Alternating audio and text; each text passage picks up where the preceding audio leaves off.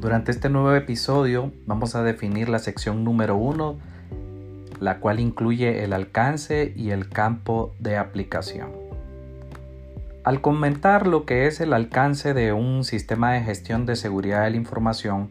una de las principales tareas que debemos de definir durante el proceso de implementación de la norma son los factores que se van a incluir dentro del alcance. Durante el proceso de implementación vemos cómo poder realizar esta tarea de definición del alcance, para lo cual debemos de definir e identificar qué información vamos a proteger. Debemos de entender que es fundamental tener la responsabilidad necesaria y los diferentes actores que van a interactuar en lo que es la protección de la información, sin importar dónde, cómo y quién acceda a la misma. Este proceso eh, de cara a la certificación es de alta importancia. Es aquí donde nosotros definimos eh, la serie de elementos fundamentales, procesos que van a tener relevancia para la organización, para la empresa que está en un proceso de certificación y es un requisito mandatorio tener definido el alcance. Cuando se tienen lo que son auditores del proceso de certificación, se va a verificar si todos los elementos del SGSI cumplen los requisitos y están correctamente implantados, pero solo dentro de su alcance se va a verificar, se va a corroborar que los departamentos o los sistemas que están incluidos en el mismo para el SGSI tienen una relevancia necesaria. Si hablamos de los requisitos de la norma ISO 27001 específicamente para el alcance, debemos de definir algunos elementos. En primer lugar, tener en cuenta los problemas internos y externos definidos en la cláusula 4.1 para ver cómo se va a ir verificando cada uno de estos elementos y se toman en consideración los aspectos relevantes de los problemas internos y externos. También se tiene que tener en cuenta todos los requisitos de la cláusula 4.2 Aquí estamos hablando de lo que son los diferentes tipos de partes interesadas. Es relevante eh, durante el proceso de certificación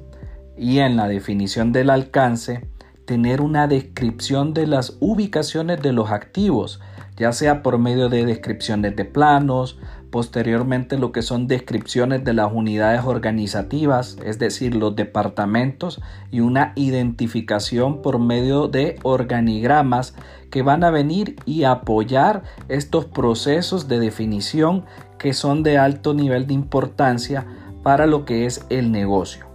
También debemos de considerar que no se incluyen únicamente procesos de seguridad de la información. También tenemos que verificar los departamentos y sus respectivas dependencias y se pueden delinear fácilmente por medio de diagramas y descripciones gráficas que nos apoyen para el proceso de identificación del alcance.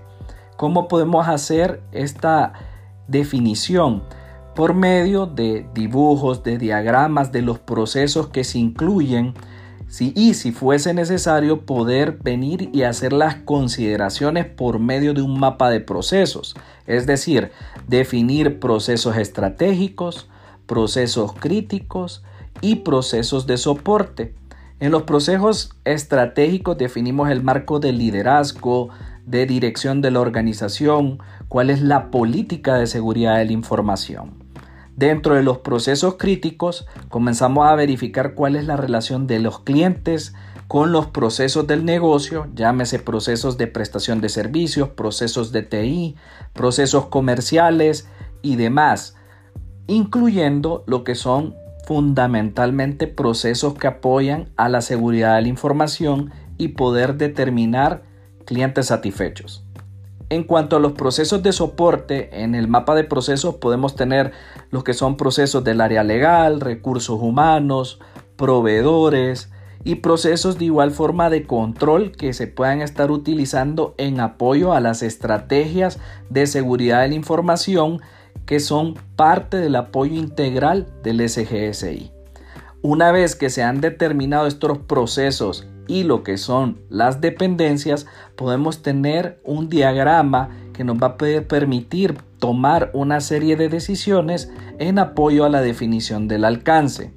El alcance es un elemento constitutivo por lo cual se tiene que tener para lo que es el proceso de certificación, ya que el alcance es el que se coloca en el certificado en el caso tal de que se apruebe la auditoría de certificación internacional.